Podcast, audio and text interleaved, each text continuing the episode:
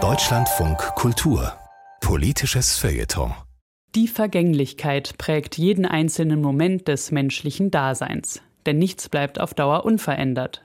Menschen in Kriegs- und Krisengebieten spüren das besonders stark. Doch die existenzielle Frage nach dem, was wirklich von Bedeutung ist und was bleibt, beschäftigt früher oder später alle Menschen.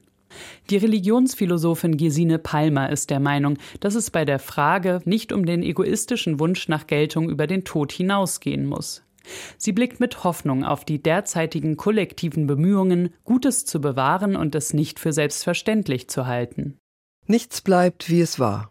Diese eher banale Feststellung pflegt Menschen je nach Lage unterschiedlich zu berühren. Wer bedrückt ist, hofft, dass es dabei nicht bleibt. Wer es gut hat, hofft, dass es so bleibt. Oft ist die Aufbruchsfreude eher mit Jugend assoziiert und der Beharrungswunsch eher mit dem fortgeschrittenen Lebensalter. Und vielleicht gibt es keinen deutlicheren Indikator für das Altern der Gesellschaft als den, dass einer größeren Zahl von Menschen allmählich dämmert, was sie besitzen. Wohlstand, bürgerliche Rechte, medizinische Versorgung, mehr oder weniger gute Gesundheit und, ja, das Leben selbst. Älter werdende Boomer, die früher dafür auf die Straßen gingen, dass alles ganz anders werden möge, demonstrieren heute gemeinsam mit ihren erwachsen gewordenen Kindern, damit es hier bitte bleibt, wie es ist.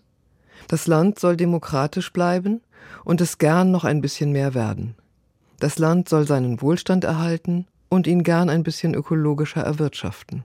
Das Land soll weltoffen und gastfreundlich bleiben und es gern noch ein bisschen mehr werden. Sie solidarisieren sich mit anderen Menschen, die gern hier bleiben möchten. Und mir scheint, das Problem reicht tiefer als der politische Anlass. In ihrem 2023 erschienenen Buch mit dem fulminanten Titel Bleibefreiheit versucht die Philosophin Eva von Redeker, Freiheit neu zu denken, nämlich als die Freiheit, an einem Ort zu leben, an dem wir bleiben könnten. Wer jemals genötigt war, eine Wohnung oder ein Land zu verlassen, ahnt, was gemeint ist. Wer fliehen muss, so schrieb es einmal der Schriftsteller Elias Canetti, hat mit dem Befehl zur Flucht und der ihm innewohnenden Todesdrohung die Urform des Befehls erhalten, die Urform der Machtausübung unter Menschen. Aber es braucht nicht diesen menschlichen Befehl und nicht einmal die Zerstörung von Lebensräumen. Tatsächlich ist es der Tod selbst, der uns früher oder später unerbittlich klar macht, dass wir nicht bleiben können. Je älter wir werden, desto schmerzhafter wird uns das bewusst. Menschen, einzelne und ganze Kulturen verarbeiten Schmerz und Angst sehr unterschiedlich.